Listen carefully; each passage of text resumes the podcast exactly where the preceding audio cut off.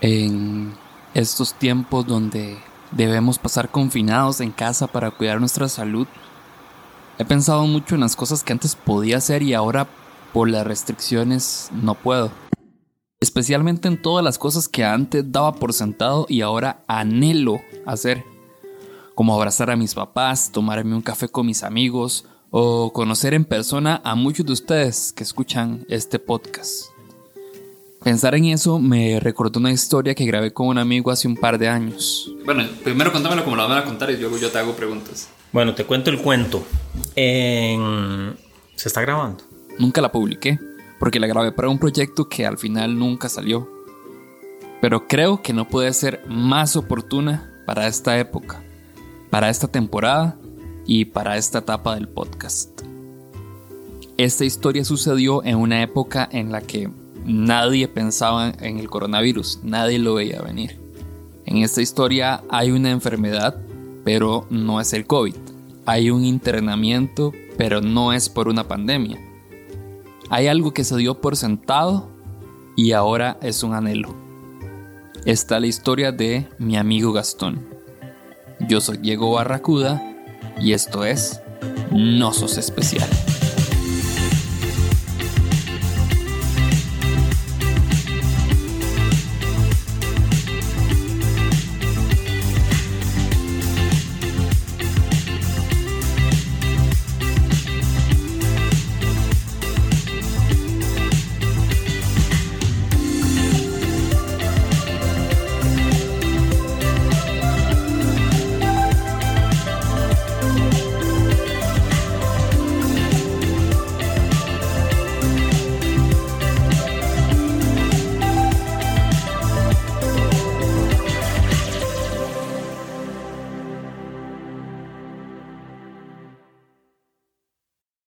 A mediados del 2005, bueno, trabajaba como developer, trabajaba en una oficina en San Pedro, entonces a cada rato comía por la U. Comía ahí en toda la U, en bambú, en el montón de chinamos de, las, de los almuerzos de la UCR todo el tiempo. Y me gustaba mucho también los casados que hacían en ese momento en la Tortuguita, que aparentemente después terminó siendo como el lugar culpable de todos los males de la historia la gente era muy buena nota, pero digamos que la higiene no era como su, no era como top. La cosa es que en algún momento almuerzo, voy viendo mi vida y empiezo como a tener como un extraño dolor de panza que termina transformándose en una náusea pavorosa y ya un día después empiezo como a vomitar y vomitar y vomitar y a sentir un mareo brutal un día más, voy como para el tercer día como de asco y estar en cama sin poder funcionar y empiezo, empecé a orinar café, como color café. Y entonces yo como que llamé a un primo que era gastroenterólogo y, y es como, ma, eso no suena muy bien, eso por lo general eso significa que seguro tienes algo malo como el hígado o algo raro, yo no sé, la verdad es que entonces por lo mejor vení al Hospital México y vemos qué es.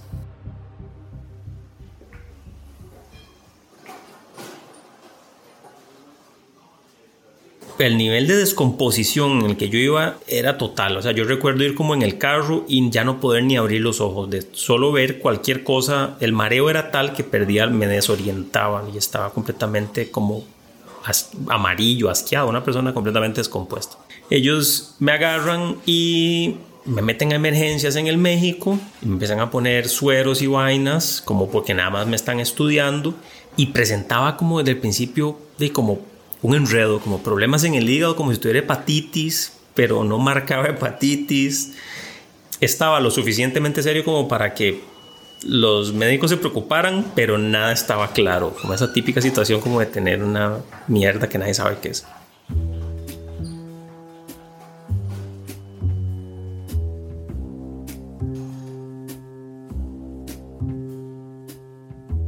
La cosa es ¿Qué pasó? Horas de horas de horas ahí en emergencias en el México, sentado en una silla y de ahí mm, no solo no mejoré, sino que nada más seguí exactamente como venía los últimos tres días, solo empeorando y empeorando y empeorando.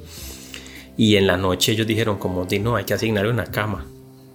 Tenemos que seguirlo estudiando. Entonces, en algún momento del día siguiente me pasaron al al sexto piso, que yo no sé si ya es mi imaginación, pero creo que de verdad en el Hospital México es como 1, 2, 3, 4, 5, 6, 7 van en orden de, de malas noticias. De ahí nada, me empecé a poner muy mal. Es decir, estaba completamente amarillo, como si tuviera problemas hepáticos, que son problemas de hígado, como si estuviera como con una hepatitis, con el inconveniente brutal de que no tenía hepatitis, una, pues una completa desgracia. Y empezaron a correr los días de esta situación, viviendo en el Hospital México, en posiblemente la, el momento más serio de salud que he tenido, supongo que en mi vida. Yo estaba en un cuarto de gente, yo pasé 13 días en el México y se murieron tres de mis compañeros de cuarto. Digamos, ese era como el, el club en el que empecé a pertenecer desde que entré. Y empecé a vivir, ni nada, a acostumbrarme a vivir en el Hospital México. Empiezan a tratar de investigar qué está pasando. Porque como no marqué nada claro rápido, entonces me sacaban sangre creo que tres veces al día. Cuando empezás como a sentir que estás tan enfermo y que te vas a morir, digamos, o que, o que la cosa no anda muy bien, cualquier tipo de intervención de un doctor se vuelve chivísima, porque vos decís, mae, o sea, tal vez viene el milagro. O sea, llegaba la gente que te va a sacar la sangre y uno es como, mae, Dios, claro, ya me van a sacar sangre, ya me van a encontrar algo, porque se empieza, realmente no tener salud, o sea, te estás palmando.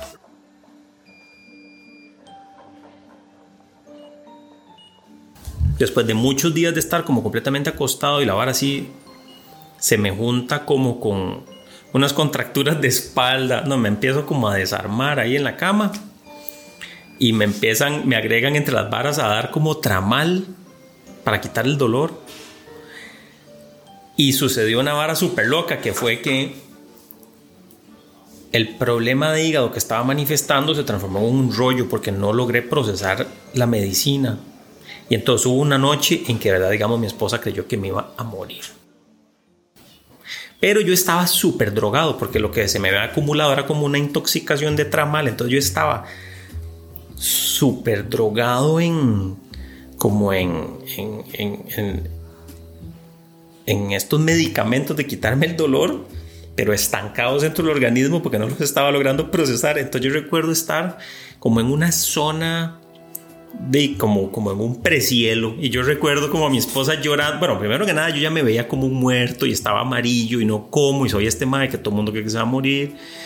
Y, pero yo recuerdo estar así como noqueado, pero yo lograba oír la voz de ella, como de, como de Gastón, no se rinda, madre, no se rinde. La madre lloraba y yo por dentro estaba tan drogado que yo decía, ay, qué vara, de que se estresa, ¿no? Esta mujer toda estresada, es como relax, madre, porque estaba literalmente intoxicado en drogas por dentro. Entonces yo estaba como, no sé, ma, yo siempre digo que seguro así se sentía Jimi Hendrix, ¿no? Que es como, ma, la gente de que se preocupa.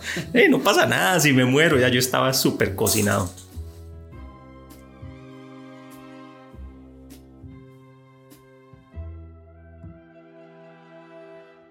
Madre, los médicos muy estresados.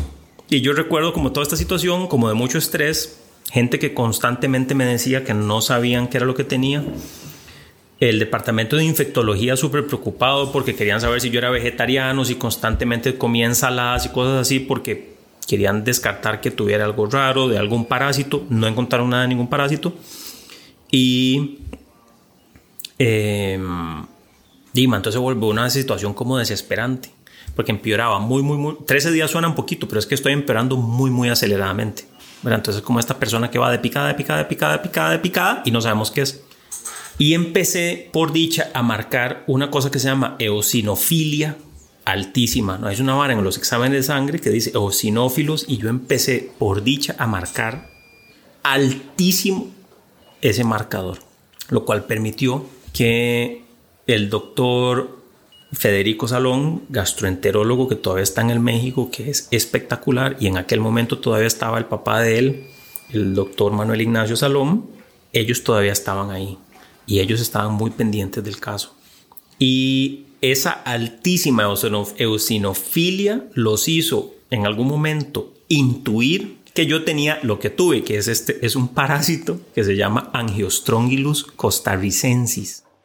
Es un parásito que tiene incluso el nombre de nosotros, de nuestro país, porque fue descubierto aquí y se hace un test para descubrir si tenés ese parásito que lo, lo inventó un doctor, se llama el doctor Morera, que trabajaba en el San Juan de Dios, se llama el test de Morera.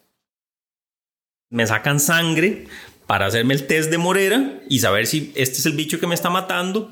Pero bueno, vivimos en Costa Rica, se pierde el tubito de sangre. El tubito de sangre tiene que llegar del México al San Juan, el tubito no llega. Y entonces ahora hay un dilema porque el test no es rápido y por dicha, el, este doctor Salom, di, el MAE, el MAE decidió sin el resultado del test asumir que por alguna razón ese es el parásito que me está matando.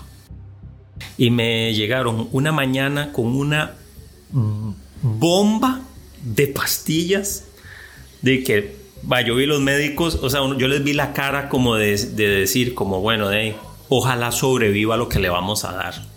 Es como, vamos a arrar. Si hay algo vivo dentro de su organismo, no va a estar vivo pronto.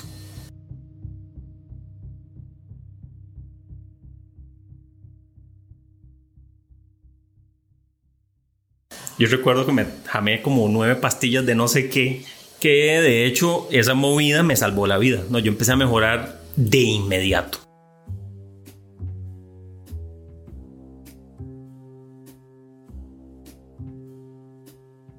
Es un parásito no, difícil de, lo, que uno lo adquiera. Además, el caso mío era para peor es raro. El parásito por lo general te come el intestino. Entonces te tienen que cortar un pedazo del intestino y muy lindo. La otra opción es que el parásito te coma los testículos, lo cual tampoco me pasó.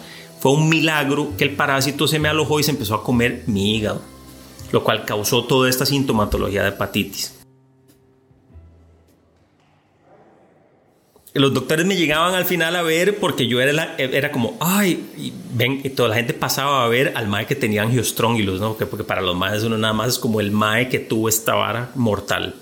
Y era como, ay, qué maravilla, qué bien. Era como una vara, que sos una vara, te estás muriendo, pero para los maes es como el mae que lo tiene. Entonces era como un paciente celebrity.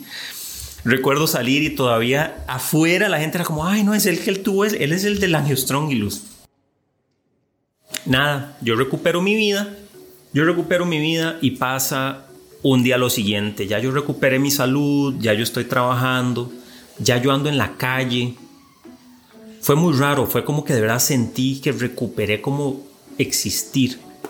Y un día entregando un, proyecto web, yo ya estoy otra vez trabajando en la calle, tengo de nuevo, recuperé mi vida estoy haciendo un proyecto, estoy freelanceando pero estaba haciendo un trabajo para el doctor Mauro Fernández, el de el sexólogo, que le estaba ayudando con un proyecto del sitio web de él y unas varas. La cosa es que como él él también sabe de medicina y de todo, él se entera que yo había tenido angiostrong y los costarricenses y él me dijo, ah, y el MAE en media reunión me dice, Gastón, una pregunta.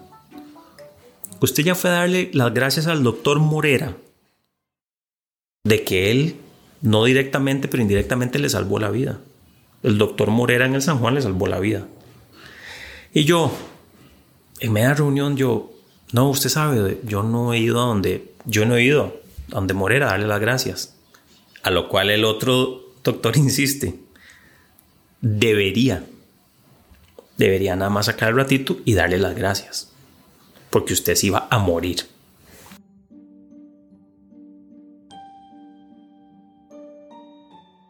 Yo nada más recuerdo ese día y es como de esas cosas que nada más no hice. Yo no hice, yo no yo no fui a dar las gracias al doctor Morera. Lo, o sea, lo pensaste. Lo, lo, agendaste, lo hiciste, sí, tal vez. Yo no lo, eso es lo que no hice, no, yo no lo agendé, yo lo, lo puse como en esas, en, como en esa, como en ese sector de mi mente, como de decir, hey, sí, que hacer eso, qué, qué bonito, que hacerlo, que hacerlo. Yo creo que pasa mucho que cuando recuperas la recuperación al bienestar es una cosa a la que uno se acostumbra muy rápido. Acostumbrarse a estar mal es una cosa muy difícil, pero acostumbrarse a estar bien es muy sencilla. De, vivir, de dormir en una cama mala, que se sufre mucho. Si yo mañana te pongo una cama king con un colchón espectacular y una colcha deliciosa, no es como que vas a pasar dos meses acostumbrándote. Eso estás acostumbrado al día siguiente y no volvés a querer otro. Y yo creo que tal vez así fue recuperar la salud fue como esta complicación de que simplemente volví a sentirme muy bien. Y entonces lo di como por sentado. Aquí está lo interesante. Yo no hice nada malo. El problema es que yo no hice una cosa que era buena. Dar las gracias es bueno. No dar las gracias, no hiciste un acto bueno. Un acto de agradecimiento, como, hey, qué bueno, que gracias doctor, es que eso dura un segundo, nada más es bajarse, entrar al hospital y darle las gracias. Hey, doctor, vieras que contarle el caso, contarle la anécdota, lo que sea, y darle las gracias y te vas. Entonces yo de, no lo hice nunca y él murió poquito después. Qué huevonada, no costaba nada. Una huevonada, es una huevonada.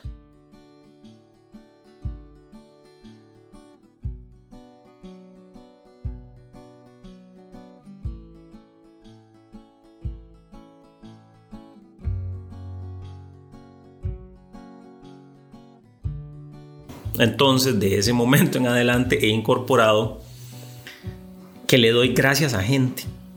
A gente que ha hecho, digamos, varas especiales o gente que ha sido influencia importante en mi vida o alguien que ha hecho un trabajo interesante. Por cierto, en este momento, mientras digo esto, creo que hay unas cuantas cartas que tengo que hacer al hospital de niños agradeciendo una atención que una vez le dieron realmente especial a mi hija. Yo creo que lo que me sirvió no darle las gracias al doctor Morera es que se vuelve claro que hay gente a la que hay que darle las gracias. No solo el día que uno se va de la clínica, es que hay que volver un mes después y decirle, sabe que de verdad gracias. Porque la gente que te salvó o que salvó a alguien, no se pierde nada con dar las gracias. Es que no se pierde nada. Es que es un segundo. Sí. Entonces, que dar las gracias es un, es un segundo. Además, es un email. No necesariamente está mal, es que podría estar bien hacerlo y es como apostarle a que es mejor hacerlo. Y hay que ser agradecido. O sea, hay que ser agradecido con las cosas que le pasan a uno. Y hay que ser agradecido. Correcto, correcto. No pasa nada. De repente esa persona ese día se estaba desmotivada y alguien lo motiva. De que no sabes. Uno, no sabe qué, qué, desgaste emocional. Eso por eso no sabes. y físico. No sabes si la persona es como, madre, todo esto lo he hecho para nada. Y de repente es como, doctor, usted me salvó la vida, muchas gracias. Y es como, ah, la vida me está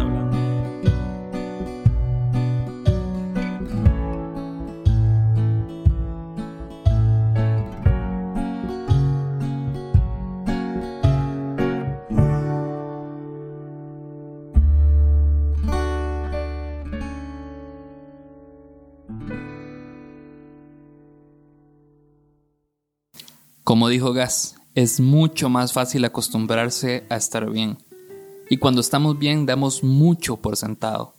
Y no hacemos otro montón de cosas que al final lamentamos no haber hecho cuando tuvimos la oportunidad. Como dar un abrazo o como dar las gracias. Es probable que en medio de la pandemia pensemos en muchas de esas cosas. Pero también tienen que haber muchas más que sí podemos hacer ahora y que después podríamos lamentar no hacer como hacer una llamada, como perdonar o como dar las gracias. Ya sabes que no sos el único que lo está pensando. No sos el primero, ni serás el último, porque no sos especial.